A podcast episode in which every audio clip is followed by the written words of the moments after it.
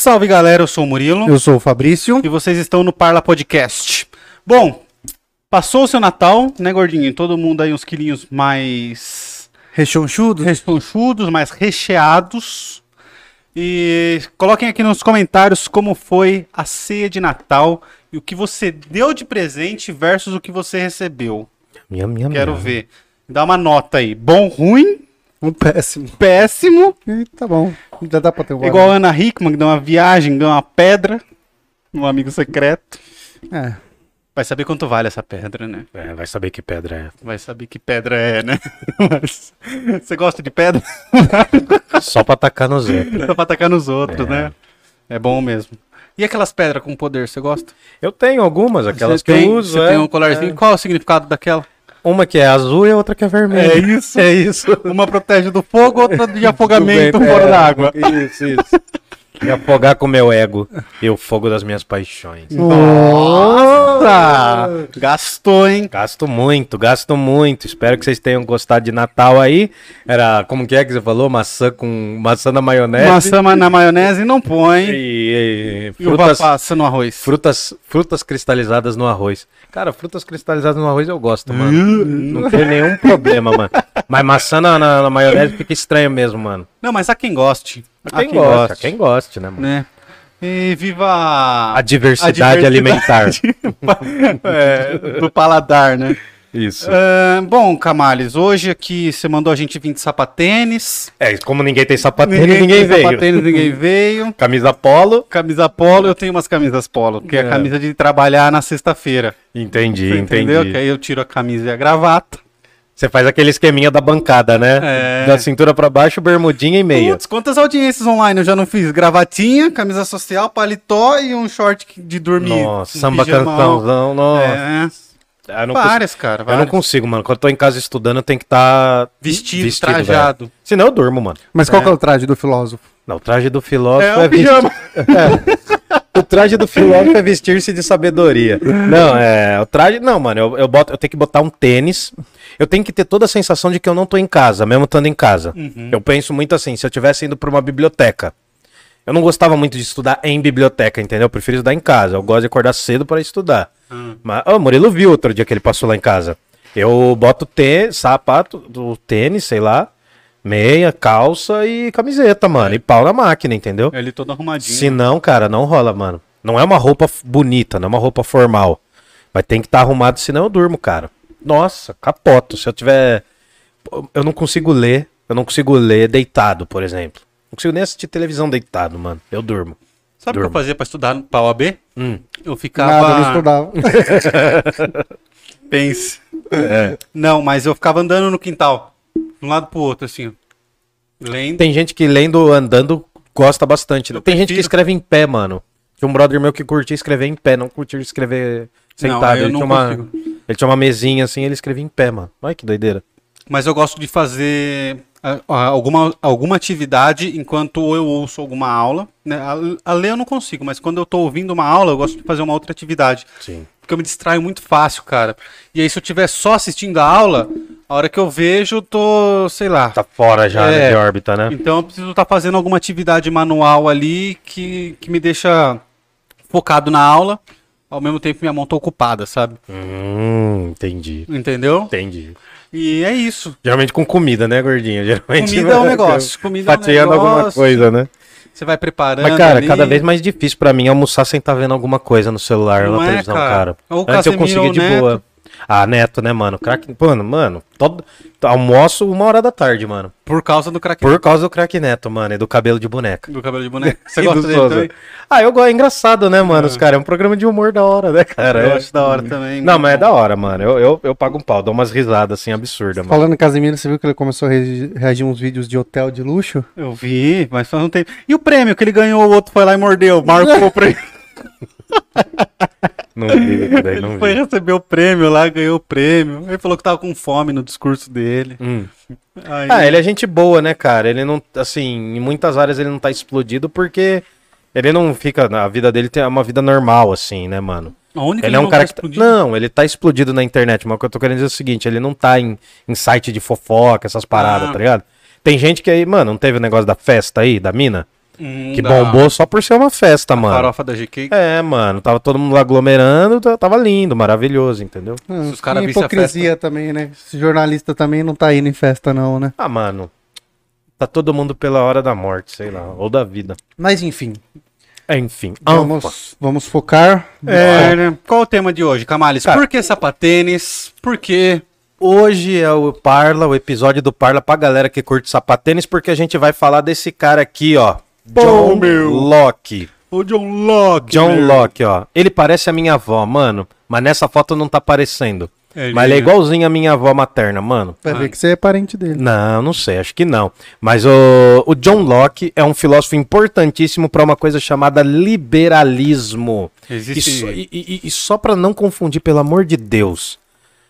Hoje eu acho que a galera entende um pouco mais esse, esse termo, mas liberalismo, liberal, no sentido que a gente vai falar aqui, não é a pessoa que deixa tudo, que permite tudo, não é essa a ideia, entendeu? Uhum. Ah, eu sou liberal, ah, a pessoa tem uma vida sexual louca, não é isso. Senão voltaríamos ao, ao estado de natureza. Isso, então, liberal que a gente vai falar aqui tem a ver com liberalismo político e econômico, tá bom? Tá bom. John Que dia é hoje, Camales? Hoje, É. hoje é um dia depois de- do último episódio. Hoje, Não, quinta-feira. Aqui, ó, eu troquei de. Eu, eu tenho que fazer uma reclamação aqui, ó, pro RH do Parla Podcast. Os caras falaram: não, a gente vai gravar, a gente tá gravando os episódios, a gente tá num fim de tarde de domingo, tá todo mundo. Filma na cara do Fabrício, ele tá com aquela animação, como que é? É, ah, tá feliz de não ter vindo, como que você falou? Não, ele falou. É, eu esqueci. Queria, não, não queria ter vindo. Você tá né? bonito, né? Tá com cara de quem não queria ter vindo. Tô com o look de quem não queria É, ter vindo. É. Então, assim, a gente tá gravando aqui pra vocês os episódios, né, dessas duas semanas, porque a gente quer tirar também o nosso Natal e o nosso Ano Novo, né, mano? Nosso É. rolê. E E, todo mundo fala. A denúncia é a seguinte: bomba. Todo mundo falou que era pra vir com outra camisa. Eu A deixei equipe- bem claro que não ia vir. A E eu equipe do Parla Podcast tá rachada. É, tá rachada, é bomba, bomba. Vai sair no TV Fama, hein? Ainda tem TV Fama? O elenco tá rachado. Quem É, propôs eu- não fez. É, quem propôs não fez, mano, e eu fiz. Mas eu sou um rei absoluto. É, então peraí, põe aí a sua coroa de rei Momo, então, ó. Mano, É, hoje a gente vai falar muito mal do rei, se eu né? fosse um rei, ia ser o Momo mesmo. Só cuidado pra não cair aí. E, mano, eu vim com a camiseta do Deutschland, né? Que é a camisetinha mais fresca e tal. E bora, bora. Muito bonita essa camisa e ela fica muito bem em você. E era dos bons tempos, né? Quando a Alemanha só era tri, né, mano? Só. Não era tetra. né? Parece que você tem uma tatuagem de É, três estrelas. E a Adidas, Adidas. aqui, ó. Adidas. E Se pagar, a gente fala direito o nome. É, Adidas. E, bom, e é isso aí, mano. Vambora? Bora. Bora, pode ir? Vai dar algum recadinho? Cara, não, tem um começa, recado. depois a gente dá o recado. Então vai. O... Você quer- Vai Não, cair mas essa que- coroa aí é, na vai cabeça cair, do outro mano. gordo. Põe ali no. Põe ali já que ele deu ordem. Tem, é, mas você ia dar recado de patrocinador? essas Eu ia coisas? dar recado pra fazer pix. Ah, então já deu. Hum, Faz pix. pix.parlapodcast.com.br mais devagar como? pix.parlapodcast.com.br Ai, uma filha da puta, o cara acelera. Aí, ó, põe aí. Põe do seu lado ali, ó. Daqui a pouco a gente fala sobre isso. Bom, Vamos o John Locke, né, olha que legal. Então, se você, se você tá acompanhando a gente, olha que bacana. A gente falou primeiro do passada. David Hume. Na verdade, assim, só pra gente recapitular. Modernidade. A gente começou a falar de renascimento. Depois a gente falou de reforma. Depois falou de Maquiavel, perdão. Depois a gente falou de reforma protestante. Depois a gente falou de David Hume. A gente foi lá pra frente. Não, fiz besteira. A gente começou a falar de Idade Moderna. Falamos de Maquiavel. Depois falamos de, renas- eh, de reforma protestante. Depois falamos de René Descartes. E depois fomos em David Hume. Daí a gente voltou pro Thomas Hobbes, fez o primeiro episódio, que deu a chuva, fez o segundo que não foi gravado, e fez o terceiro, que é a segunda parte. É. Daí a gente tá falando agora de John Locke, que é um empirista que tá entre o Thomas Hobbes e o David Hume. Ele tá no meio. Então, esse episódio de hoje é um episódio do John Locke, que é um filósofo empirista também. E talvez o mais famoso dos empiristas, por conta do conceito que ele chega, tá bom? Tá, Mas ele é legal. muitas outras coisas. Ele é pai, ele é chamado de papai do liberalismo, ele é o pai, o pai da infinita bondade. Então a galera da. Como é o nome da avenida lá dos boy? Farinha Faria Lima? Lima. Os Faria Os Limer. Faria Limers, a galera tatuado, da, John da, Locke. da Berriners, né? Os Berriners. É. A Milena é Berrini, mano. A Milena é da turma, vai virar da turma do Berrini, mano. O que, que é bem? Acredita? Não, Berrini é um lugar chique de São Paulo, onde tem um monte de empresa. Ah, a Milena vai tá. trabalhar lá, cara. Não, mas a Milena é um. E é um conflito, mano. infiltrado. Não, é um conflito, porque ela é Berrini e eu sou um Santa Cecília. Que é a galera, a galera do, do, do, do tabaquinho transgênico, a galera do, do rolezinho alternativo virou a Santa Cecília. Aham. Então ela é uma Berriner. Olha que amor impossível. Um, um amor entre uma Berriner e um, E um- transgênico. Não, tabaquinho transgênico. A, a Mi, ela é infiltrada lá. Ela é infiltrada. Ela é Ela, tá lá time. espionar as É. coisas daqui. Então, mas a galera dos Faria Limers vão adorar, porque é John Locke na veia. Por que, que o John Locke é tão importante? Primeiro que ele é papai do liberalismo político, a liberdade individual, a liberdade do indivíduo. Sabe aquela parada que hoje todo mundo fala, o direito de expressão, liberdade de expressão, direito para falar o que quiser, eu quero menos Estado. O nascimento tá aqui, mas tem um outro sentido, tá? E John Locke é um filósofo importantíssimo, cara. Valer, assim, eu, eu incentivo que leiam tudo que, cê- que a gente tá falando aqui, mas o que você gostar mais, o que você sentir mais proximidade, ou aquele que você tiver mais distanciamento, quiser conhecer mais, procurem os livros desses caras. Vocês podem mandar mensagem até pro nosso Instagram, que é parlapodcast, É que a gente manda as recomendações de bons livros, de boas traduções também, tá? A gente faz essa pequena consultaria, consultoria gratuita. Ó, além de estar mastigado aqui. A gente mastiga mais, é. É, tem tudo bonitinho. E aí, ele também. O o cara é pai de muitas coisas. Então, ele é um dos grandes filósofos que vai influenciar um movimento famosíssimo do século XVIII. O John Locke ele já está no comecinho do século XVIII. Ele vive os quatro anos do século XVIII. Ele vai ser muito importante para o iluminismo, que é o que a gente vai falar daqui três conversas. Tudo bem? Além disso, ele influenciou a independência das 13 colônias, que é o que vai virar os Estados Unidos. Não, ele foi extremamente importante. O John Locke, ele é citado na Constituição dos Estados Unidos, de tão importante que ele foi. O John Locke, uh, os é valores políticos, né? né? O pai é o país que é, não é só o país que adotou o liberalismo, mas é o país que adotou as visões É, do iluminismo. filosofia. Não, mas tá certo, é o país do liberalismo. Você não tá errado. Mas é o país também que adota as filosofias do iluminismo. E se você for pegar Washington, teoria da conspiração, a cidade de Washington foi construída por federalistas, iluministas e, pasmem, maçons. Os Estados Unidos têm uma maçonaria muito forte relacionada à democracia, à ideia da democracia que vai para os Estados Unidos. Lembrando que os Estados Unidos se constitui como uma colônia britânica. Muita gente sai da Inglaterra e vai para lá fugindo das brigas religiosas, que o Thomas Hobbes já falava, que o John Locke vai falar. Muita gente migrou da Inglaterra, do Reino Unido como um todo, para os Estados Unidos, foi lá, matou um monte de povos indígenas, não é inocente também, mas eles migraram para lá e fizeram as 13 colônias. Tudo bem? E aí também o John Locke vai ser importantíssimo para, ó, Independência das 13 colônias é de 1776. 1776. A Revolução Francesa é de 1789. Menos de 20 anos depois. Então notem aí que tem uma importância também. E, para finalizar, o John Locke é um dos grandes, dos três grandes filósofos, existem mais, mas é um dos três grandes filósofos do contratualismo, desse movimento que a gente começou com o Hobbes. Tudo bem? Tudo bem. Podemos ir? Bom, só pra gente ver aqui, eu queria mostrar, né? Esse aqui é um, um dos livros da minha coleção dos livros dos pensadores, tá? Aquela coleção que eu sempre mostro aqui e nem sempre eu tenho tempo de falar. Mas tem a obra do John Locke, tem três grandes livros aqui do John Locke, ó. Tem três grandes livros, eu vou falar qual é. É Essa capa aqui, ó. Os pensadores. Os Pensadores. Esse aqui é difícil, cara, de achar hoje. Com essa qualidade aqui é mais difícil de achar. Quanto vale esse livro aí? Ah, esse sozinho vale deve valer uns 40 reais hoje, porque é capa dura tal, é uma das melhores Ah, mas é traduções. barato, então. É barato, mas eu, eu tava falando da coleção, né? Que a coleção são 57, 58 livros, cara. Então imagina só. Bom, carta sobre a tolerância. Olha o tema. Que tolerância é essa? Uma tolerância religiosa e política. Tá. Segundo tratado sobre o, conhe... o governo, perdão. Segundo tratado sobre o governo. Ele vai falar do governo em si. O que é governo? A diferença de Estado para governo. Ah. Estado é a organização, a estrutura da coisa, e o governo é quem está no poder.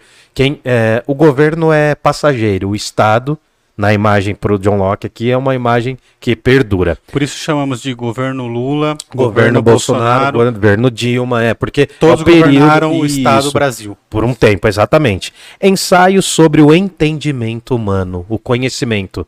Daria pra falar muito do John Locke aqui sobre o empirismo do John Locke.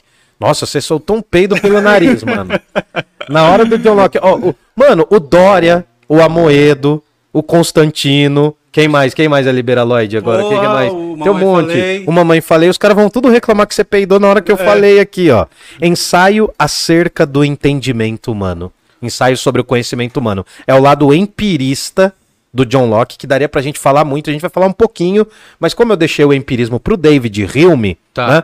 Eu não vou falar tanto do empirismo do John Locke. Vamos falar mais de política mesmo. Tá, Tá, bom? legal. Bora lá então? Fechou? Eu queria só mostrar mesmo pra, pra galera entender que existem livros. É importante ler livros, galera. Sério mesmo. Beleza? Pode ir, pode ir? Claro que pode, Bom, cara. então- Você manda. Ó, a primeira coisa que a gente tem que entender é que a Inglaterra era uma verdadeira treta no século XVII. Diversas revoluções, diversos conflitos políticos, tem uma nova economia surgindo. Pra quem viu o episódio do Thomas Hobbes, viu que o Thomas Hobbes viu a Espanha tomar um sufoco. Eu devia ter vindo com a camisa da Inglaterra, mas não gosto da Inglaterra, então não tenho camisa da Inglaterra. Boa. Também não gosto da camisa da Espanha. Não acho que a Fúria é tanta coisa assim como a galera fala. Mas enfim, vim com a da Alemanha, que é um dos países, uma das regiões mais atrasadas nesse período. Tá? Elas estavam na rabeira, os reinos alemães. Mas enfim, o Thomas Hobbes viu a Espanha tomar um sacode do Reino Unido no mar. E aí a Inglaterra começou a ficar poderosa. O John Locke vai ver as guerras civis. Tem um filme, né, inclusive. Não é esse, é claro. Mas vai ver as guerras civis nesse reino inglês. Vão ter várias guerras civis e a gente está tendo uma grande tensão, uma grande treta econômica e política, que é o quê? Por um lado, a gente tem a figura do rei, e o rei vai defender que ele é um enviado de Deus? Aquela teoria do direito divino, direito divino dos reis de governarem. Os reis falam o quê? Não, a gente não é ser humano. A gente é filho de Deus, tá aqui, e a nossa monarquia vai ser transmitida de que forma? Hereditária, né? Passa-se de pai para filho ou de pai para filha, né? Ou de filha para ou de mãe para filho, ou mãe para filha, enfim. E tem também o surgimento do quê? Daquilo que tem a ver com o Parla Podcast, o parlamento. Parlamento. Então, um há uma briga Debate. onde você fala. Há uma briga porque os ingleses querem concluir um processo que começa lá atrás, que é o quê? Tem a figura do rei, mas tem que ter a figura do parlamento para moderar o poder do rei. Se o rei começa a mandar muito, o que, que o parlamento faz? Fala, ô, aqui a, a gente, né? E dentro do parlamento britânico tem a Câmara dos Lords, que era uma galera né, cheia das plaquinhas de 100, e tem a Câmara dos Comuns, que é uma forma de igualar esse processo político também. Então note que esse período está tendo uma briga entre a monarquia absolutista e a burguesia mercantil. A burguesia. A burguesia que surgiu. Burguesia, burguesia, burguesia, burguesia que chegou lá no Renascimento. Faz o que existia- Faz o que quer. É, no Brasil ela faz o que quer, né? A alta burguesia faz. Mas ela surge nesse contexto do Renascimento e vai se fortalecendo. Um dos lugares que ela mais se fortalece é na Inglaterra, tá bom? Então notem, tem uma tensão e o John Locke ele é fundamental para entender isso. Essa briga com um poder que era representado como a tradição, né?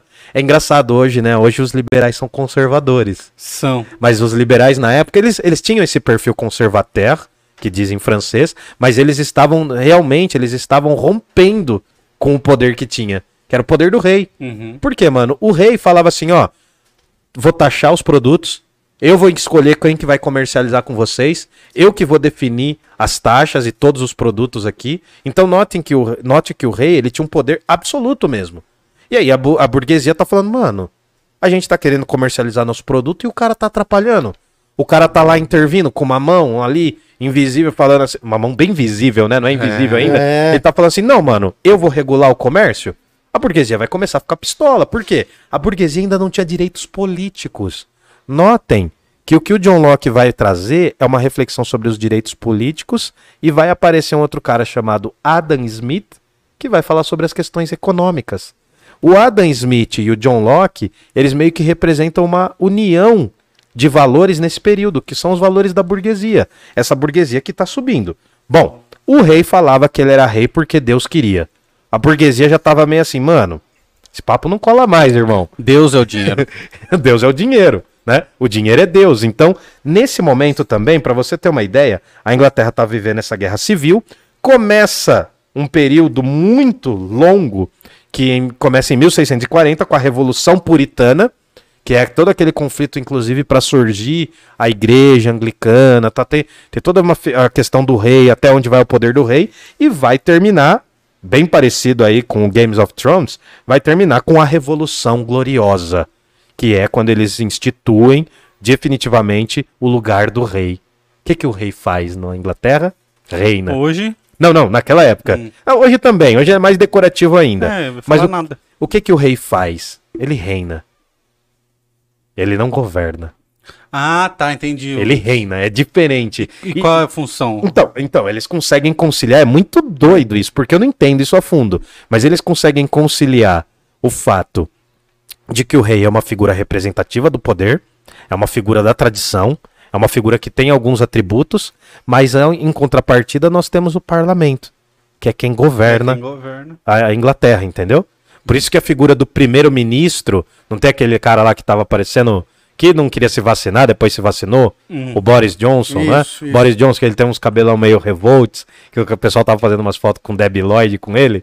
Você não viu? Sim, o Boris é, o, é o Johnson. primeiro-ministro é o primeiro-ministro da Ele é como Inglaterra. se fosse presidente da Não, eu sei É. quem é, mas eu não. Ele é, ele é o maior representante, ele é o, é, é o principal representante das questões internas, né, políticas internas e sobretudo externas.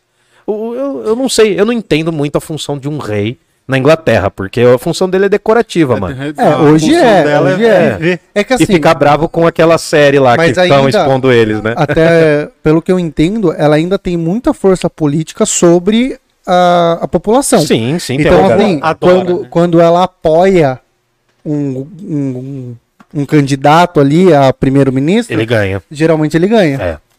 Entendeu? É porque é a soma de várias forças, entendeu? É uma soma de várias forças. Claro, dá pra falar Mas muito mais cada sobre vez isso. mais isso vai se caindo, É. caindo, né? Tanto é que agora eles estão em lapso lá. E né? eu tenho certeza que se você tá vendo esse vídeo agora, você já viu e eu tô falando direto isso. O vídeo da, princ- da Rainha Elizabeth reptiliana. Vá ver isso depois de ver a gente, que é muito engraçado. Tá bom? Bom, basicamente o que vai acontecer depois da Revolução Gloriosa é uma monarquia constitucional. Parece estranho isso, né? Porque o rei, como que era o rei lá do Hobbes? Ele mandava sem ter o papel, sem ter a Constituição. Agora, né? Os ingleses já tinham uma coisa chamada Magna Carta, que vem lá do século XIII, logo depois da, da Guerra dos 100 Anos. Mas o que está acontecendo agora? Essa monarquia tem um poder, mas esse poder ele está sendo moderado pela figura do parlamento. É por isso que é uma monarquia constitucional. É meio difícil para nós brasileiros entendermos isso. Uhum. Porque quando o Brasil tentou fazer isso aqui, no século XIX, teve um parlamento e teve um. O rei representava um quarto poder que era maior do que os três poderes. É muito doido, mas a gente vai chegar nisso quando a gente falar do século XIX. Bom, e aí, pro John Locke, vamos voltar. A gente tem que entender que há uma diferença entre o que é Estado. Opa, tá saindo bem o áudio. Uma diferença entre o que é Estado e o que é governo civil. A gente vai falar principalmente do Estado liberal. Só tô riscando aqui para Pronto. Qual que é o principal argumento do John Locke que é relevante pra gente? O John Locke ele vai se levantar contra a ideia de que há um poder divino nos reis. Sensato. Nesse quesito, ele vai ser bombástico. E olha como entra a teoria do empirismo. O empirismo acredita que ninguém nasce com conhecimento. Hum. Você não nasce com conhecimento, você adquire através da experiência experiência. sensível. Você só sabe o gosto da pipoca né? Quando você quando põe você na boca. experimenta. É, pra gente resumir. O que, que vai Que é acontecer? É, não, mas aqui é que tá sem sal. mas é melhor, mano. Eu tenho muito medo de pressão por causa de sal. O Locke, ele tem uma frase bacana que é assim: Não existe conhecimento inato. Ninguém nasce com conhecimento. Brigando com a turma do Descartes, que é os caras do idealismo e natismo, que acreditavam que a criança nascia com conhecimento. Ele vai falar: não existe conhecimento inato. Da mesma forma que não existe poder inato. Nenhum ser humano nasce rei. Ninguém nasce poderoso. Esse poder é adquirido mediante a opinião geral das pessoas e um consenso. Pode ter um rei, mas esse rei tem que estar lá por consenso. Não porque ele diz que a hierarquia dele, a hereditária, heredi, ah, hereditariedade dele é poderosa. Então notem que é bombástico. São, libera são liberais, esses liberais aqui são muito mais radicais do que os liberais de hoje. Nossa. Aliás, os liberais de hoje, eles querem simplesmente conservar os poderes, né? Eles, geralmente eles não querem muito isso. Mas a, a, a filosofia do Locke foi bombástica por quê? Pra você ter uma ideia, tem um filósofo francês chamado Voltaire, que ele vai ser exilado da França. Porque ele vai começar a xingar o rei pra caramba. Ele vai pagar de Sócrates no, na França. Hum. Vai começar a xingar o rei, vai começar a xingar o clero, vai fazer umas piadinhas meio sem graça. E por muitos outros motivos ele vai pra Inglaterra. Lá na Inglaterra ele conhece as obras do Locke. Aí ele fica reteté no giraia, fala assim, mano, vou levar isso pra França, vamos tretar. Entendeu? Vou usar esse daí, esses argumentos do John Locke. Porque o, o John Locke ele foi um dos filósofos mais importantes para a gente entender esse mundo contemporâneo que a gente vive. Porque a teoria do liberalismo não é só uma liberdade que a gente usufrui, mas é o direito de ser tolerado em nossa liberdade. Não é só ser livre, é ser respeitado enquanto indivíduo livre. É mais bonito, mano. A galera pede assim: ah, eu quero liberdade de expressão, mas peraí. A sua liberdade de expressão pode até vir. Mas e o respeito que você vai ter com uma comunidade de cidadãos? Uhum. O, o, que eu acho estranho, essa é a minha opinião mesmo, não é a opinião do podcast. O que eu acho estranho é a galera pautar essa noção de liberdade de expressão por meio do humor só. É verdade, né? Eu acho estranho, mano, porque tinha que ser um debate muito mais profundo. Por quê? Por que, que a galera do humor geralmente fala, não, quero ter liberdade de expressão, mas por que, que não abraçam umas pa as pautas por exemplo, do direito à qualidade de vida das pessoas mais pobres, da alimentação dos mais pobres. Eu acho que falar que você está sendo cerceado por humor, por conta de como você pratica o seu humor, é, é um ponto da coisa. É mas a pessoa é, mas a pessoa que é cerceada pela conta, pelo fato dela não se alimentar, uhum. que ela tem que, é, né, teve um caso recente que você falou até num dos episódios qual? Teve o caso recente da mulher que foi presa por conta de um miojo, não sei como que foi isso. Cara, vira e mexe tem gente que vai preso Mas por teve causa um de roubar uma manteiga, hum. por causa de roubar um leite, por causa de roubar...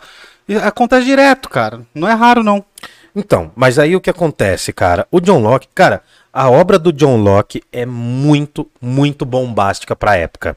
E aí a gente vai voltar na mesma coisa que o Thomas Hobbes. Lembra que ele parte de uma hipótese qual que é a hipótese? Como os seres humanos viviam antes de viver em sociedade. Uhum. o, né? estado natural. o estado natural ou estado de natureza. O estado com E maiúsculo. O Locke vai pelo mesmo caminho. Ele vai pegar as obras do Hobbes e ele vai falar: hum, da hora esse, esse argumento. Só que eu vou criar o meu. Ele vai pegar esse argumento e ele vai falar assim: não, beleza. O homem em estado de natureza, ele não é como o Hobbes está dizendo, mano. Porque a impressão que o Hobbes dá é que tá todo mundo vivendo em guerra constante. Uhum. O, Ele usa isso, né? É, o, o Hobbes usa isso daí. O Locke vai falar assim, mano, peraí. Não é uma guerra constante. O homem não é tão violento assim. Ele vive numa relativa paz. Se algo interferir a paz dele, aí ele vira bicho. Mas ele não vai guerrear constantemente, entendeu? Ele não vai ser um cara tão conflitivo. Porque a, a noção que tinha sido Hobbes é que o ser humano vivia numa guerra destruidora todos os dias. Mas quando eu li, eu entendi que a, a, a guerra era um estado de guerra, um estado com E minúsculo. Sim, sim. De tipo condição. assim, de alerta o tempo todo. E ele chamou isso de estado de guerra. Mas não que necessariamente o homem realmente esteja o tempo todo é, lutando de espada um com o outro, é. sabe? Então, mas o, o, o Locke ele vai dar uma visão um pouco mais branda. Ele vai falar assim: olha, não é que viviam em guerra. Eles viviam em relativa paz. Hum. Havia uns momentos de paz e havia os momentos de conflito. Uhum. A grande sacada e a grande diferença é que pro Loki, né? Tem que marcar aqui, deixa eu riscar. Pro Loki, antes de existir Estado, existem três direitos que são naturais. O Loki também, o Hobbits também tinha um pouco disso, mas o Loki ele firma mais isso daí. Ele vai falar assim, olha, tem três coisas que existem desde sempre. No caso do Hobbes, era basicamente a sobrevivência, né? Uhum. No caso do Locke, o ser humano tem direito a três coisas básicas inalteráveis, independente de existir governo ou não, independente de existir sociedade ou não. A primeira grande e única propriedade de todo ser, a vida. A vida. Todo mundo tem direito à vida. A vida é um bem inalienável. Tá. Nem mesmo o Estado pode tirar a vida de uma pessoa. Por mais que essa pessoa atente contra a vida de outra. O Estado não tem o direito de tirar a vida, porque a vida é a propriedade daqueles que não têm propriedade alguma. Uhum. Se alguém não tem nenhuma propriedade, a única propriedade que ele tem é a sua constituição física e vital, a vida. Sim. A segunda coisa que todos temos direito, a liberdade. Até aí tá parecendo, né, com, com o, o Hobbes, não, não tá muito diferente. A liberdade. Você tem direito, é aí que surge a noção do direito de ir e vir. É um pouco do Hobbes que surge esse direito individual. E a terceira coisa, todo ser humano tem direito, antes de existir sociedade, a uma propriedade. A uma propriedade. Todo mundo tem direito a uma propriedade. Nossa, pera aí, professor. Então tá falando aí que o capitalismo surgiu antes de existir Estado? Não. Que propriedade é essa? Como que essa propriedade é justificada? Mediante o seu trabalho. Então vamos supor, né? Você tá lá no estado de natureza, tem algumas pessoas ali, e de repente você começa a plantar uma hortinha. Aquilo é sua propriedade por quê? Porque você exerceu um determinado trabalho sobre aquele lugar, sobre aquela coisa. Tá entendendo? Tô entendendo. Então vamos supor, putz, mano, tô cansado de viver em estado de natureza, sou nômade, vivo em vários lugares, quero construir uma casinha pra mim, uma chopana, uma- erguer um barraquinho aqui, né, de, de quatro paredes e tal, fechar aqui o meu lugar. É uma propriedade, porque você exerceu um trabalho sobre isso. E esse trabalho nunca é infinito, ele é limitado. Então você não vai ter uma propriedade infinita, você vai ter uma propriedade limitada. Isso no estado de natureza. Mas o Locke, ele está observando um fenômeno chamado mercantilismo, que vai se desenvolver num fenômeno chamado capitalismo. E ele vai falar o quê? Dentro das sociedades nossas, a gente não tem só a propriedade física, a gente tem a propriedade dinheiro, que é uma coisa que permite o quê? Se eu tô num banco, tenho muito dinheiro, o que, que ele vai gerar? Juros. Juros. E juros são o quê? Lucro. Lucro traz acumulação Uhum. e traz desigualdade também. Sim. Pro Locke, não há tanto problema em que as pessoas sejam desiguais economicamente. Tá. Não há tanto problema. Ele vai falar que é uma realidade porque é uma realidade que o ser humano criou o dinheiro. Sim. Tudo bem. Ele- nesse ponto, ele está muito alinhado ao capitalismo que está surgindo ali. É que a gente não chama ainda de capitalismo, a gente chama de mercantilismo. Que era. É. eh, Pode falar, pode Não, falar. essa diferença ela é muito natural e realmente é uma realidade. Não só financeira, porque ainda que todo mundo fosse dono de tudo, há quem vai trabalhar menos do que o outro. Sim, Entendeu? sim, exato. Então, o, o Locke ele não tá pensando no igualitarismo, mas ele também não tá pensando numa meritocracia banal. Só que quando você falou de- do, do, do início do raciocínio dele, de que se você trabalha por uma coisa, você é dono dela, Uhum. eu imaginei isso dentro de uma fábrica e me lembrou muito comunismo, velho. Cara, olhando assim, parece que o Locke tá falando sobre o comunismo, mas não. O que ele faz e que o Marx vai fazer lá na frente é uma reflexão sobre o trabalho. É por isso que você sentiu essa semelhança. É, Porque ele, você o cara falou assim, tá produzindo, ele é dono do que ele tá Então, produzindo. é, não, não. Isso, aí, é, aí, aí é o Marx que era um leitor do John Locke também. Aham. O Marx leu John Locke. Ele, assim, ele vai fazer várias críticas, ele vai ter um outro caminho, mas aqui o que eu quero que você entenda é o seguinte: dentro do estado de natureza, eu tenho sim direito à propriedade. Tá. Essa propriedade é uma propriedade limitada, porque é fruto do trabalho que a pessoa exerce antes de viver em sociedade. Agora, em sociedade, as pessoas tornaram a coisa mais complexa, porque criou-se o dinheiro. Tá. E é muito interessante entender o John Locke, porque ele é um dos primeiros filósofos que vai refletir sobre a questão do dinheiro. O David Hume também.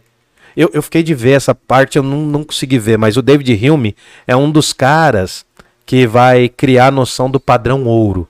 Eu não tenho certeza sobre isso, eu tenho que ler um pouco mais para poder te falar isso com mais certeza. Porque o David Hume, além de bibliotecário, ele era meio metido nas economias do barato. Entendi. E ele vai estudar bastante balança comercial. Tá, tá se formando isso. Pra galera que tá assistindo, põe nos comentários pra gente aprender. Corrija aí. Sim, sim. se- se- é, é- é que eu também não sei tudo, mano. Óbvio, né?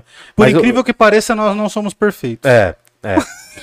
Minha mãe acha que eu sou perfeito, mas eu não sou. O Fabrício Ah, falou isso. Aí o que acontece, mano? O que que acontece? É interessante porque o que que é essa bendita coisa chamada mercantilismo? A Inglaterra vai ficar poderosa pra caramba. Vai começar a ter colônia em todo canto do mundo. Pô, as 13 colônias ali, os Estados Unidos, Aham. era do lado dos caras. Tem uma frase, inclusive, de um general, de um almirante, que ele vai falar: a Inglaterra é o único lugar em que o sol brilha 24 horas por dia. Porque vai ter colônia em todo canto do mundo. Ah, vai ser a primeira região que vai ter colônia na América, na África, Na na, Ásia e na Oceania.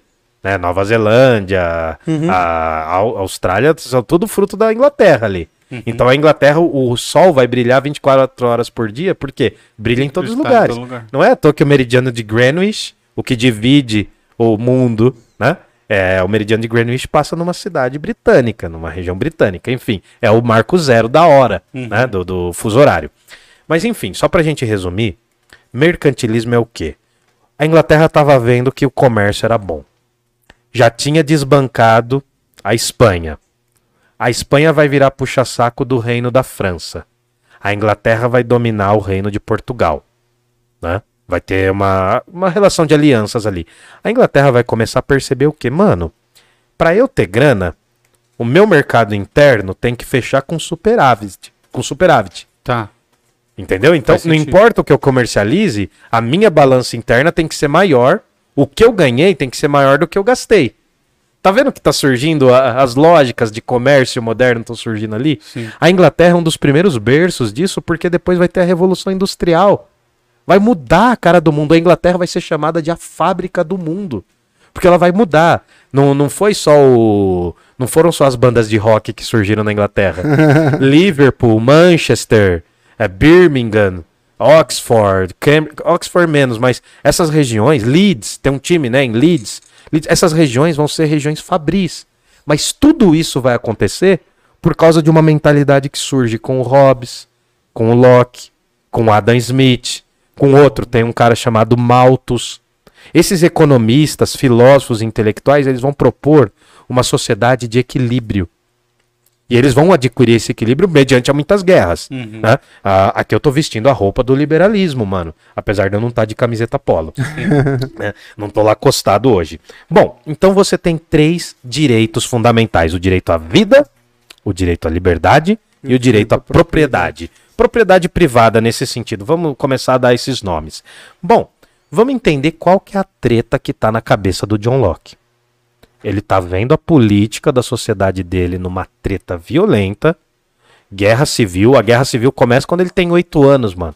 Vai terminar quando ele tem 57 anos. Nossa. São 50 anos em que a Inglaterra. Cara, a gente, com, a gente fala, né? Por exemplo, ah, o Brasil tá em conflito. Mano, os caras passaram 50 anos nessa treta pra ver qual que era o poder do rei.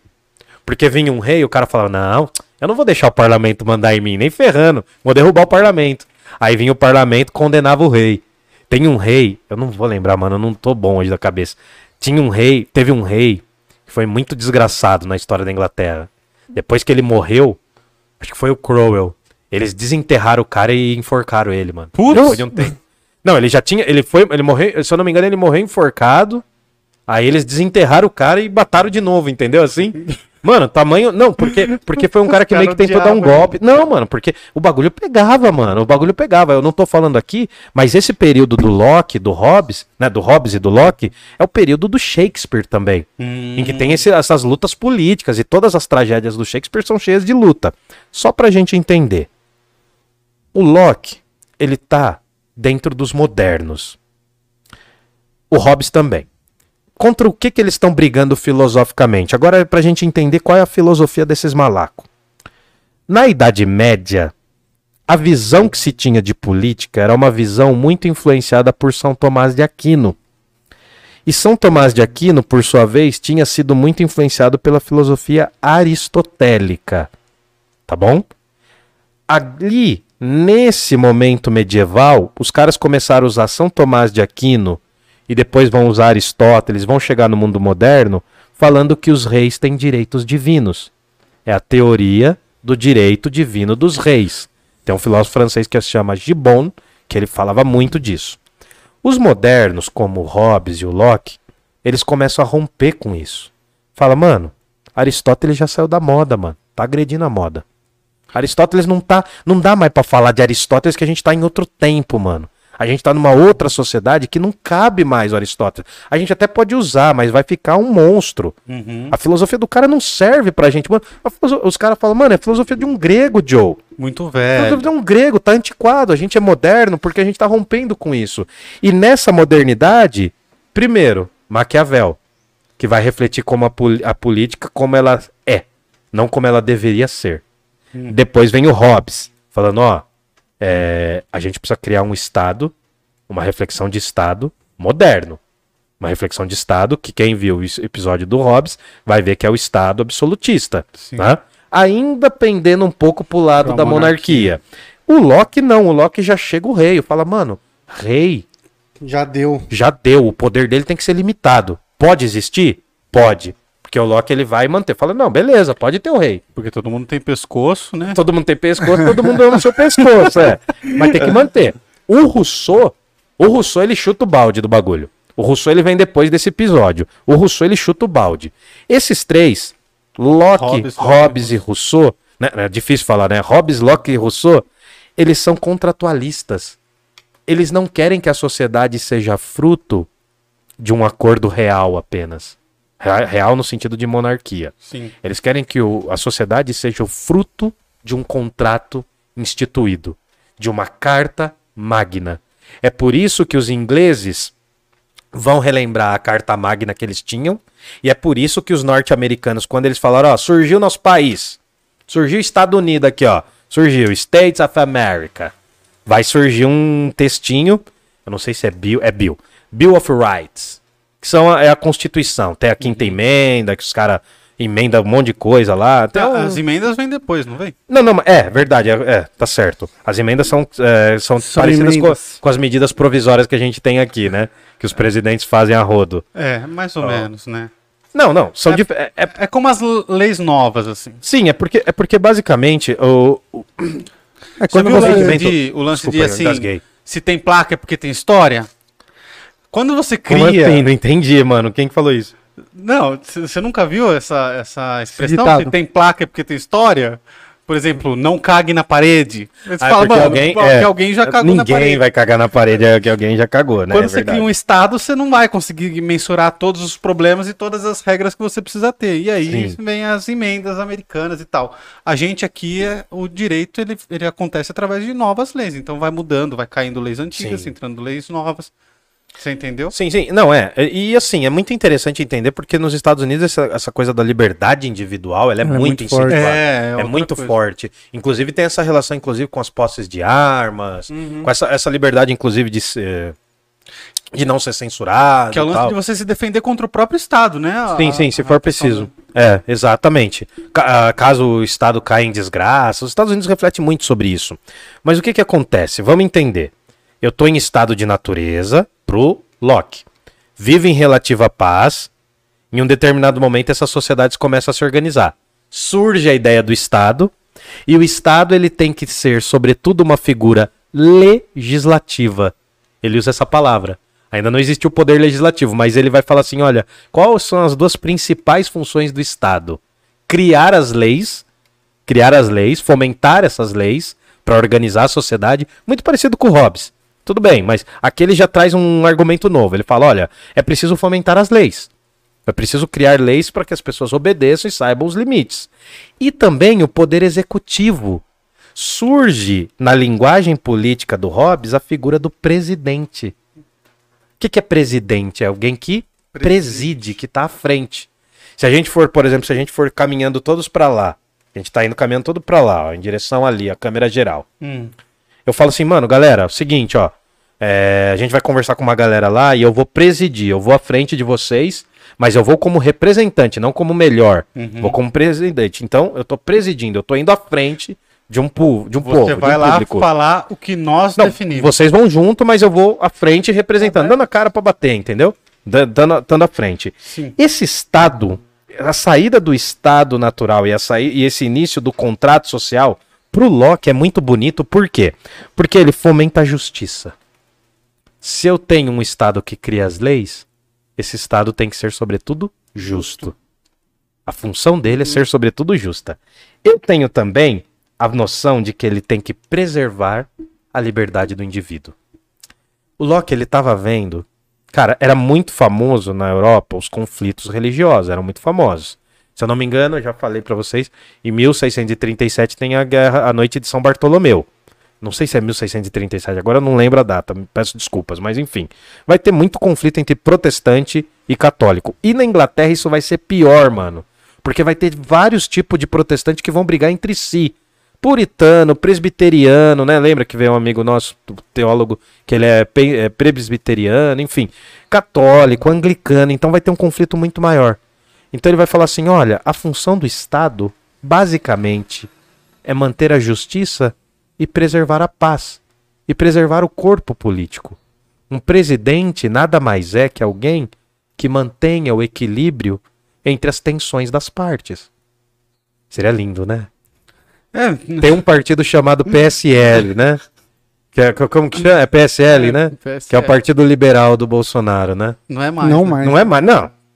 Ele não ia ficar no partido, que, que mano, Padrão, né? ninguém tem fidelidade a partido, até a página 2, mano, nenhum político tem, até a página 2. Olha, as- olha os, os conchavos que estão sendo feitos agora, Uhum. entre Lula e Alckmin, mano, quem diria, mano?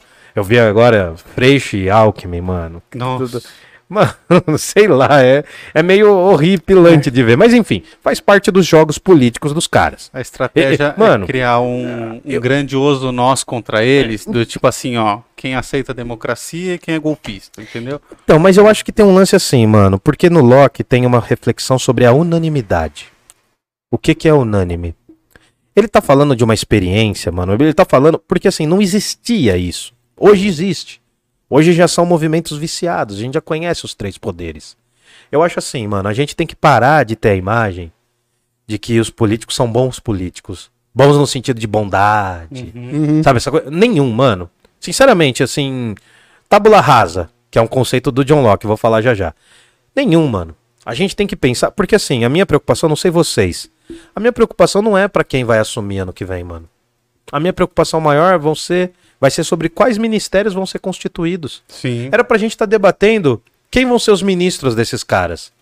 Porque assim, mano, além da terra arrasada, na minha opinião, isso é a minha opinião, além da terra arrasada que o Bolsonaro tem feito, o grande, ah, o grande problema da coisa são os técnicos competentes dos ministérios que ele arranjou, né? Porque de Nossa. competente não tem nada, Nem velho. de técnico. Pô, mano, é um, é, um, é um bando de incompetente, tá ligado? Porque, mano, foi falado isso. Esse, esse era, um dos, era uma das ossaturas, era um dos argumentos principais sobre o que era essa nova política. Que era uma política que não era viciada. Era uma política com competência técnica. Abraham Weitraub, mano. É difícil, né? o cara inspira confiança em você, mano. Cara inspira, mano. Mano, Decorativo, ele, é, ele, é- ele é o cara que na, na vida dele não, não conquistou Não. nada que fosse depender, que dependesse dele. Não, mano, e assim, cara, e eu cara acho não passa legal. em É. concurso, não é aprovado em porra nenhuma. E eu acho assim, cara, se a gente tivesse um governo minimamente. é- é assim, eu até entenderia um governo keynesiano, que é um- uma parada já do século XIX pro negócio do século XX, mas assim. As pautas do liberalismo são interessantíssimos. Interessantíssimas, que é uma tentativa de equalizar essa noção de liberdade. Lembra que eu falei liberdade e segurança? Uhum. A função do Estado, num Estado liberal, É equilibrar essa balança. é equilibrar essa balança e o mercado financeiro se autorregular. É aí que vem a noção do Adam Smith, o laissez-faire, laissez-passer, le monde se fait com sa-même. Hum, Deixe fazer, deixe passar, o mundo se faz consigo mesmo. O Adam Smith, ele completa esse argumento do Thomas Ro- do John Locke, porque ele vai falar assim, a economia, ela tem que ser fruto e emanação de um mercado livre, que não pode ter taxação de rei. Os reis não podem taxar o bagulho, não pode sobretaxar. Tudo bem, concordo, mano. Mas e aplicando isso no Brasil? Como a gente vai aplicar? Os caras falam Tá isso. aplicando isso de uma forma global, Sim, velho. não, então. Mas como que eu vou aplicar? Ah, então, é justamente isso. O Estado. Porque né? a ideia dele era estado zero. Então, o, o Locke, o Locke ele fala, olha, aqui ó, tá aqui no papelzinho, ó. O Locke fala, o Estado, o contrato, assim, o contrato social tem que promover o Estado, esse Estado tem que fomentar a justiça. Não Tem tem, que como ser- ser zero, mas ser Não, não, mas é, é, não é zero, mas é mínimo. é mínimo. É, exatamente, exatamente. Ele tem que preservar os direitos naturais, vida, propriedade e liberdade, e ele tem que ser fruto de uma unanimidade.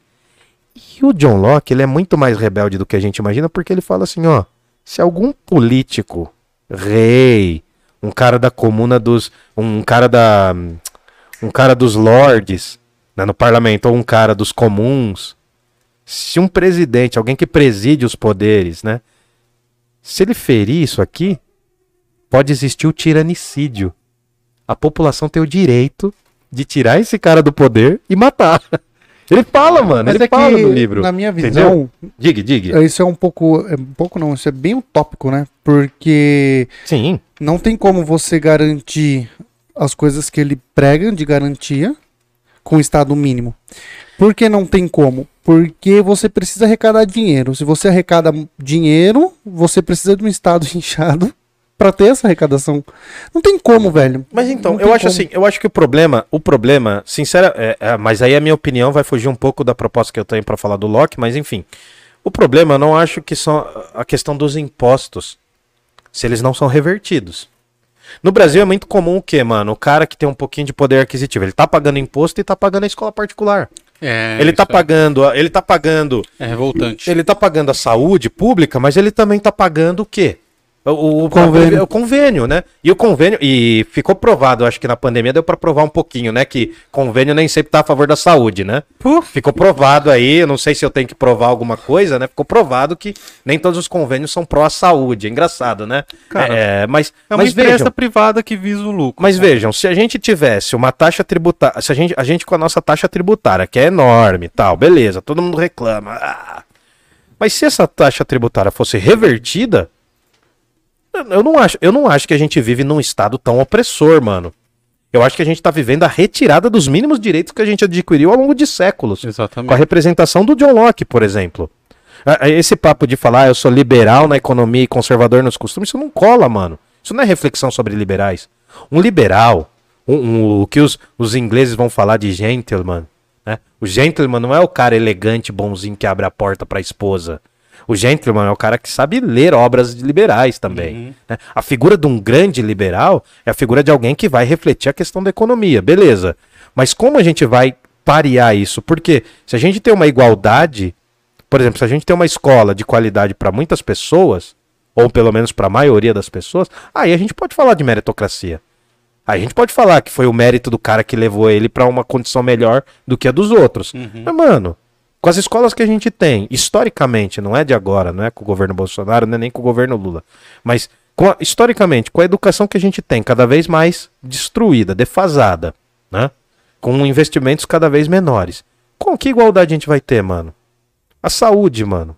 É um dos bens mais preciosos. Um liberal raiz, um liberal raiz defende o quê? Vida, liberdade e propriedade. Eu acho que os caras esqueceram, né? A vida dos outros, a liberdade dos outros e estão pensando bastante na propriedade própria. É verdade. Você tá entendendo, mano? Eu, eu, eu penso meio assim, eu não sei se é muito radical. Eu acho, assim, lembra que eu falei quando a gente começou essa nossa jornada, lá no primeiro episódio, antes de eu fazer parte do Parla, eu falei assim: uma das coisas que eu gosto muito de fazer é ler os conservadores. Naquela época eu tava lendo John Locke. Hum. Esse cara aqui. Pra gente chegar pro final, né? Essa monarquia constitucional da Inglaterra.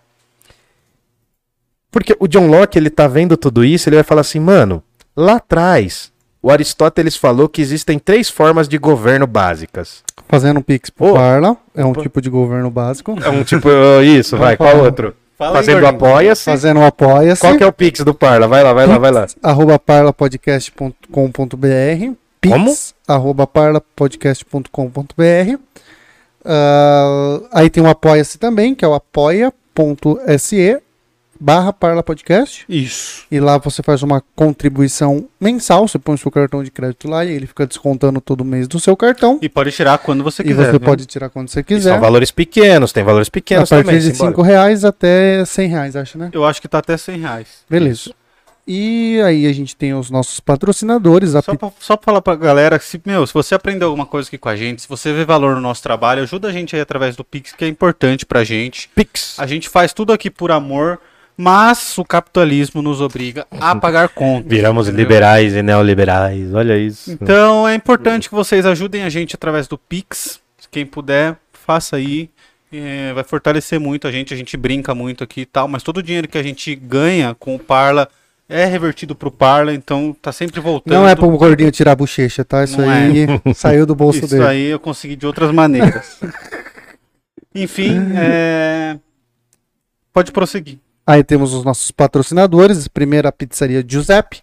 Tá na descrição os telefones. ah, pede uma pizza lá. É super legal, é super boa, é barata.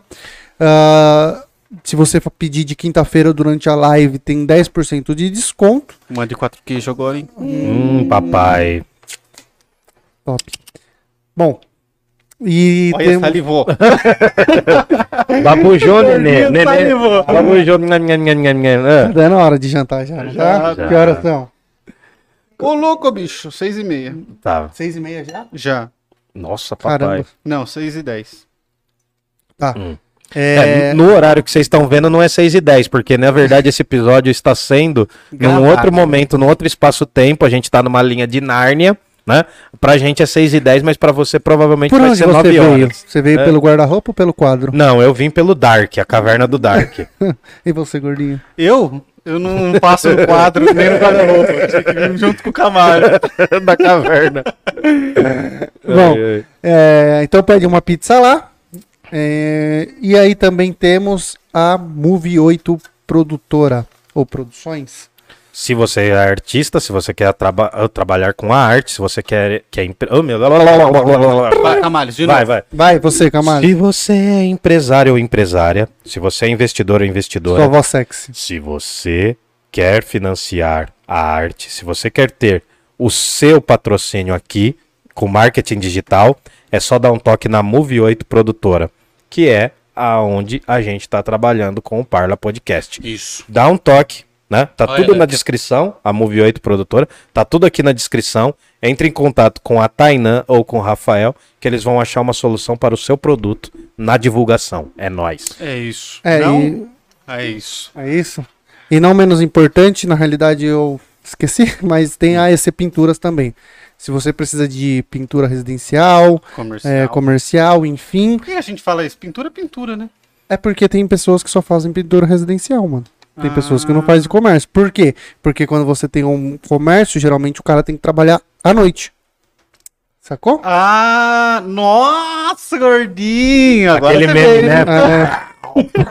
É. E aí eles fazem. Se você precisa, eles você vai trabalhar à noite, eles vão no seu estabelecimento e pintar o seu estabelecimento durante a noite barra madrugada. Ah, então é isso. Por isso que a gente fala. Eles pintaram um apartamento lá que a gente tá alugando e a, a única nota que tem nota máxima pro apartamento lá é a pintura, mano, no, no quinto andar. Ah, é? É. Todo mundo que vai lá paga um pau. Que legal. É, então. Então é e, isso. Tainan, a gente tá ficando bom nisso. A gente já emenda uma propaganda na outra. Então é isso. Se você Milton Neves precisar, passou por aqui. E é super importante, você que é do comércio, é super importante. Você vai começar o ano com a loja lim- limpinha, pintada, porque tem muita loja, que eu, eu re- reparo muito nisso, que você entra, a loja está acabada.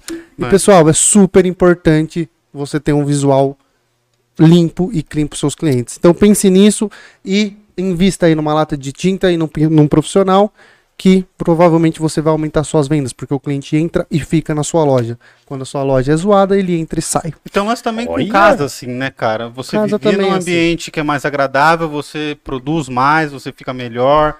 Tem todo esse lance aí. E é real, mano. É Às real, vezes você é entra real. num ambiente que é ruim, né? Com certeza.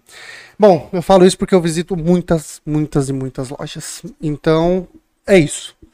E vamos seguir Camaleão, já que você falou que tá indo pro final. Bom. Achei melhor a gente interromper e fazer porque. Retornando, Daqui a então. pouco tem que fazer de novo. É. Só pra gente sacar. O John Locke, ele é um empirista e ele vai falar, né, que nós nascemos como se fôssemos uma tábula rasa, uma folha em branco. Tá. E essas informações, que é- são as informações que a gente tem na vida, vão sendo impressas ao longo da vida. Se nós nascemos como uma folha em branco, perdão, Eu tô aqui representando bem a folha em Você branco. ó. nasceu como uma folha É, em eu, nasci branco. uma- eu nasci totalmente com uma folha em branco, né? Nossa, eu tenho um bronzeado de barriga de peixe, mano. É, o que que acontece? É, ao mesmo tempo eu sou um arco-íris, né? Tenho várias cores. E um camaleão também. O que que acontece? Ah, como eu falei, não há conhecimento inato. Nenhum conhecimento nasce com você, porque nós somos uma folha em branco, né? A tábula rasa. Os acontecimentos, os acontecimentos vão se marcando em nós. Não há também poder inato, como eu também falei. Só que o John Locke ele está refletindo sobre a questão da tradição filosófica. Ele fala assim, ó, lá atrás, o Aristóteles havia falado que existiam três formas de governo possíveis: uma monarquia, que é um poder de um rei, né? Uma oligarquia, que é quando alguns poderosos e ricos tomam o poder, e uma democracia, que é o poder da maioria. O Locke fala assim, mano, a gente não precisa optar entre um dos três. A Inglaterra tá um chuchu, fi. Dá pra você juntar os três numa coisa só. Pode ser um governo misto. Pensa o seguinte: tem o rei, que é a monarquia, tem a oligarquia, que são os poderosos, que é a Câmara dos Lordes, e tem a democracia, que é a Câmara dos Comuns. Basta que a gente equacione isso. É por isso que o poder legislativo para o Locke é tão importante. Porque esse conjunto de leis que vão organizar e regir a sociedade, eles vão regular o poder dos lordes, dos comuns e da monarquia. Então, se o, monarqui, se o monarca, ah, monarquista, se o monarca aceitar a regulamentação do poder, tudo bem. Aí tem num- na história da Inglaterra tem um cara que não aceita, tá ligado? E aí os caras destrona também, vem outro e fala, não, é, acho que é o, ja, o Jaime II não aceitava, não sei, não lembro qual agora. Tinha um Henrique lá, sempre tem um Henrique na história da Inglaterra. Mas eu sei que daí tem um cara que acaba aceitando, fala, não, beleza, então agora a gente constituiu a nossa monarquia constitucional. Surgem papéis que vão ser uma espécie de pré-constituição. Isso só vai ficar acabado na Revolução Francesa, mas todo esse movimento vai influenciar muito a questão da liberdade do indivíduo, a questão do direito à tolerância, tolerância religiosa. O Locke vai falar: ninguém deve ser perseguido por conta do seu culto, por conta do seu credo. Até a tolerância política, ele fala assim: a política é a arte do fazer no espaço público. Ele vai falar coisas assim. O espaço público está começando a surgir a ideia de que eu tenho que ter conflitos de poderes, mas acima de tudo eu tenho que ter a liberdade para que esses conflitos existam. Porque senão todo mundo vai voltar à barbárie, todo mundo vai se matar. Notem que a reflexão do, do John Locke, oh meu Deus, Thomas Hobbes não. A reflexão do John Locke, ela é mais direta, ela é mais imediata. Ela está mais concernente às relações práticas dessa Inglaterra que está num conflito. Saúde. E aí o que acontece? Obrigado. Como eu falei, importância do poder legislativo, a manutenção dos direitos naturais, os direitos básicos, vida, liberdade e propriedade. Então o Estado serve para manter a propriedade privada também. É uma forma dele justificar um direito, um certo direito à desigualdade, uma certa manutenção do livre comércio. É uma forma também dele justificar. O Rousseau vai brigar contra ele nisso daí. O Rousseau vai falar: não, não, não, não, não, não, não, não. John Locke tá errado, mas aí é um Não, outro não, episódio. não, não, não. Oh, não, não, não. Bom, e aí o que acontece? Pra gente chegar no final, opa, deixa eu colocar aqui. A noção do Estado liberal não é um Estado nulo, é um Estado mínimo. É um Estado que vai regularizar as questões de força, vai manter o corpo político e vai também manter a questão legislativa. É basicamente um Estado que vai ser perpetuada né, uma certa noção das leis e a aplicação de um certo exército que vai cuidar para que isso não ocorra, para que as leis não sejam infringidas. É, é difícil falar que é um estado mínimo para o Locke, porque a noção, por exemplo, de educação pública ainda não existia, a noção de saúde como um bem ainda não existia. Mas ele ainda não- define a- o monopólio da força, é a primeira coisa que ele acha que o Estado tem que ter. Ele fala que o monopólio da força o Estado tem que ter, porém, se o próprio Estado está rompendo com a questão do direito à vida, a questão de liberdade, a questão de propriedade, as pessoas estão livres para cometer o que ele chama de tiranicídio. Todo aquele que tem um poder que, mesmo sendo dado a ele, não o executa bem, né? O Locke vai falar: não, há, há um direito entre as pessoas de romperem com esse poder. Ah, ele, ele fala, mano, é muito radical o modo que ele fala. E o liberalismo, do, ah, assim, é mais curto hoje, mas assim, o liberalismo do John Locke se completa com as leis do liberalismo econômico do Adam Smith. São duas coisas que vão ser concernentes no século XVIII. São duas coisas que vão caminhar lado a lado e muitas vezes vão se encontrar. Essa liberdade que o John Locke está defendendo ainda não é uma liberdade para todo o povo. Porque a noção de povo ainda não existe ali. Vai começar a existir na Revolução Francesa. Só que o John Locke, ele é extremamente importante, ele contribui muito para as reflexões políticas da Revolução Francesa. Tudo aquilo que vai ser independência dos Estados Unidos e Revolução Francesa, independência das três colônias, perdão, e Revolução Francesa tem um pé muito forte na filosofia do John Locke. Ele foi o primeiro, um dos primeiros grandes filósofos a falar que o rei não é rei porque ele tem né, um direito divino. O rei é rei porque há uma unanimidade no poder em relação a ele. Uhum. Era isso. Pô, muito legal, cara. É, e aí nasce o capitalismo. É, o capitalismo já, já era nascente com o mercantilismo. Ele vai se fortalecer, aí vai vir um cara chamado. Não, porque assim, o, o Adam Smith é, é importantíssimo, cara. A riqueza das nações. Leia a riqueza das nações, você vai entender a questão do comércio, a questão de oferta e procura, a questão de. Como que fala? Demanda composta. Eu não lembro agora, mano. Tem muitas coisas. O, o Adam Smith, ele complementa essa noção. Porque essa noção de liberdade é uma liberdade burguesa. É a burguesia lutando por essa liberdade do- das pessoas, de- do livre comércio, e conforme o tempo vai passando, também é uma liberdade nos direitos. A burguesia foi extremamente importante para a gente adquirir os direitos humanos.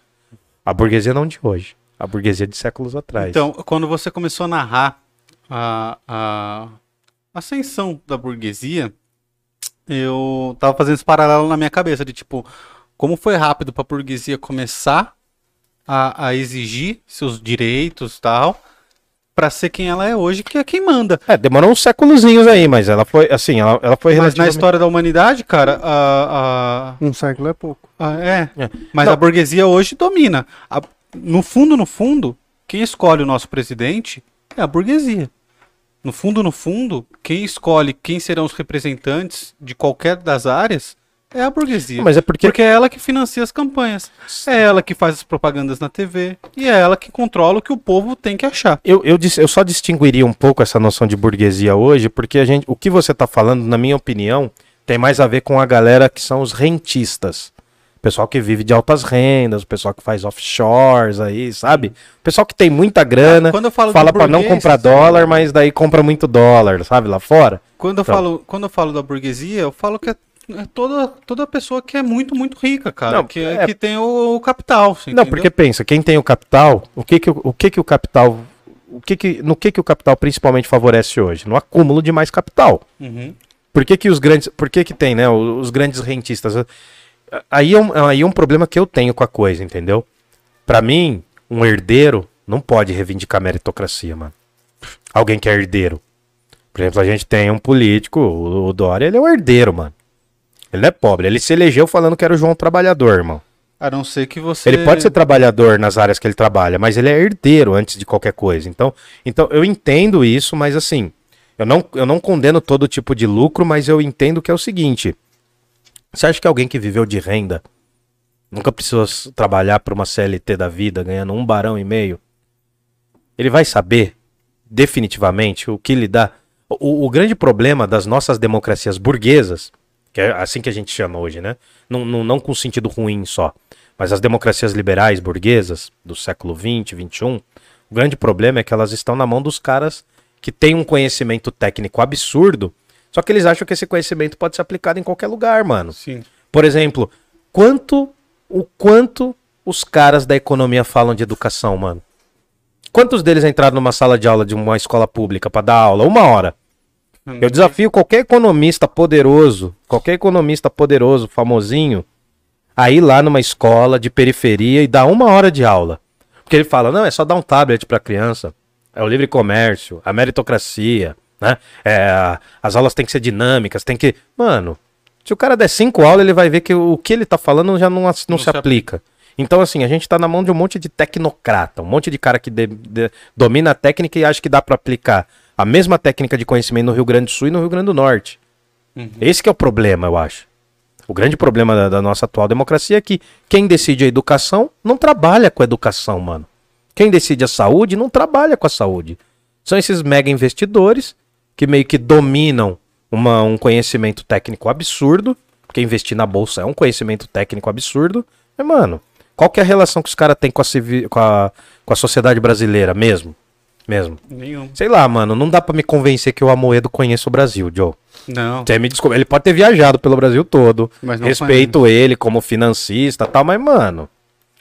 O cara vai falar o que de educação, Joe? Até pode pegar outros políticos também, mano. Não é só, não é só por ele, entendeu? Então, o lance de você não saber o problema. Não é nenhuma É, maldade mano. do cara, é que ele não teve aquilo mesmo. Ele sempre Não foi. precisou, né? Não, mano, não precisou, cara. Quando a gente começou a fazer o Parla, a gente falava com políticos, e um lance que eu falava muito pro Fabrício, né, e tentava tirar dos caras, era de tipo, pô, você já dependeu de um busão? Não é pegar o ônibus uma vez, é depender todo olha, dia do olha o busão. fiasco que tá tendo com o bilhete único em São Paulo, que os caras mudaram ali- lá, mano. Não sei o que, eu não vi o que aconteceu. Tô meio fora porque eu não tô indo pra São Paulo, mas teve um fiasco aí, tá tendo um problema gigantesco, né? É, é complexo, cara, é complexo. Porque quando você não sofre, você não sabe qual é o problema. Eu vi um negócio uma vez na, no, no Pânico, que o- uma vez o Haddad foi lá quando ele era prefeito ainda, e o Carioca começou a reclamar que o trânsito aumentou muito, porque tinha, tinha, tinha sido implantado a faixa de ônibus. E a faixa de ciclista também, eu lembro Sim, disso. mas eles estavam falando especificamente da faixa de ônibus. Aí o Carioca falou assim pra ele: Ah, mas eu aumentou 40 minutos o tempo que eu levo pra chegar aqui na rádio. Aí ele virou pro Carioca e falou: Tá, mas você perguntou pro estagiário que veio de ônibus quanto tempo ele Diminuiu. economizou? É. É, é, mano. Porque você tá no seu carro importado, no ar-condicionado. É Quem suave decide- você mano, mais 40 minutos lá. Esses cartel de, de transporte público, quem decide é cara que não anda de ônibus, irmão. Uhum. Tem, é, o, o transporte público de São Paulo, os ônibus, tá na mão de quatro, cinco famílias. Inclusive aquele, o Tato, que se candidatou pelo PT da última vez, Hum. teve uma, uma votação inexpressiva pro governo de São Paulo, pro governo de São Paulo, prefeito, sei lá. Mano, Ele cara- foi prefeito de São Paulo, esse cara que você tá falando. Não, o Gerson, Ta, o Tato, É, porque se se candidatou. candidatou, isso. Mano, os caras, esses caras são ligados à área do, comer, do, do transporte, A cara. Jundiaí também. E, cara, os, os donos dos transportes de Jundiaí aqui nem sabem o que, Os que é andar no ônibus. O dono. É. Entendeu? Então, assim, eu, eu acho que tem uma. Eu acho que. ah, Por exemplo, John Locke ele contribui muito com essa noção de liberdade individual, acho importantíssima. Mas, mano, hoje tem que ser repensado isso também. Eu acho que é importante repensar, eu acho que é importante discutir, mais do que ter uma sugestão, eu não tenho a solução para o mundo. Mas o que eu vejo assim, a galera reivindica essas figuras políticas e filosóficas, só que eles só querem a questão da economia, mano. E a questão da economia, o Brasil precisa retomar crescimento econômico urgente. Aliás, é um, é um país rico, né, mano? É um Muito. país rico, só que não é bem distribuído, né, a riqueza, né? E crescia acompanhando a China, até pouco É, tempo então. atrás, né? Cara, é muito legal. Eu, go- gosto muito também da brisa que, que a gente tem, que você principalmente trouxe, que é o capitalismo pode estar só no começo, né, cara?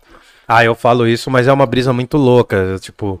Que a Idade Média durou mil anos, mano. Hoje a gente fala de Idade Média em três filósofos. Uhum. Imagina, mano, os caras assim, ah, 700 anos do capitalismo, já é uma outra sociedade. Quanto, quanto tempo já tem capitalismo? Ah, Camargo? cara, capitalismo a gente pode falar mesmo assim que o, o auge do capitalismo na Europa é o século XIX para o XX, mas tem modulações. A gente fala de capitalismo ali desde o século XIX, acho que já dá para falar capitalismo no sentido mais refinado do termo. Então, e ele É. muda, principalmente agora, com tecnologia e que robôs estão dominando. É, hoje né, a gente cara? vive um negócio chamado de capitalismo financeiro, né? O, o próprio Marx, o próprio Karl Marx, ele não previu o que estava hoje, tá ligado? Ele não conseguia prever o que estava hoje, as relações de comércio de hoje. Ele foi um, ele previu ali, da mesma forma que o John Locke, ele não conseguiu prever uma democracia tal como a gente entende hoje. O Marx também não conseguia prever um capitalismo de hoje, entendeu? Uhum. Muito embora os dois tenham acertado em muitas coisas, óbvio.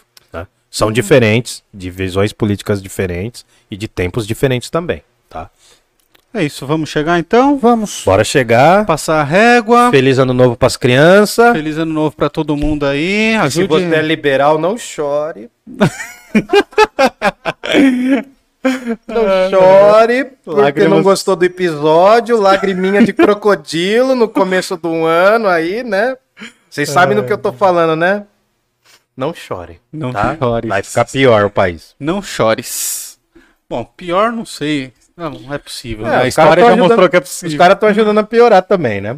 Mas, pô, ajude a gente aí através do Pix, que tá virando o ano, se a gente ajudou de alguma maneira durante o ano. Fortaleça a gente de forma financeira, é importante.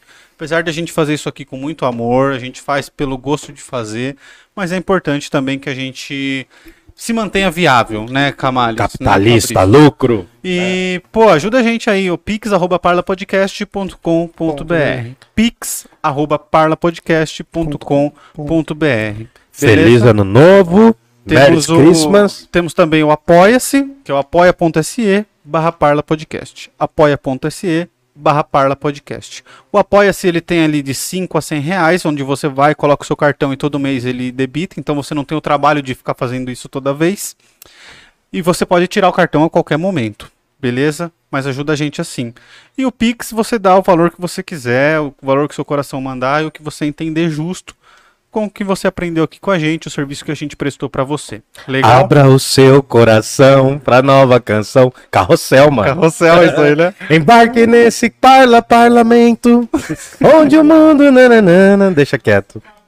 Embarque ne... Não, não vou Com cantar. retorno, Já que, a gente, já que a gente falou de liberalismo, Ou. se você é o cara que investe na bolsa e tem coisa da Petrobras, vai pagar dividendos. Faz um pix pro Parla aí com dividendos. Transforma o do- dividendo da Petrobras pro, pro Parla Podcast, pra calar nossa boca.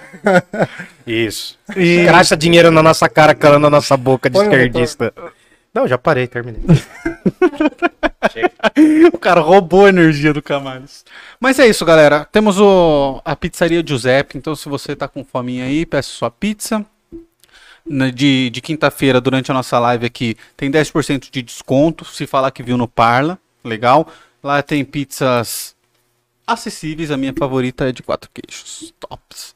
E recomendo.